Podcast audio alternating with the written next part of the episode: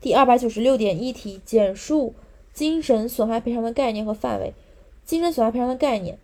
精神损害赔偿是指法律被对被侵权人的精神损害所采取的以精神赔偿为内容的一种救济措施。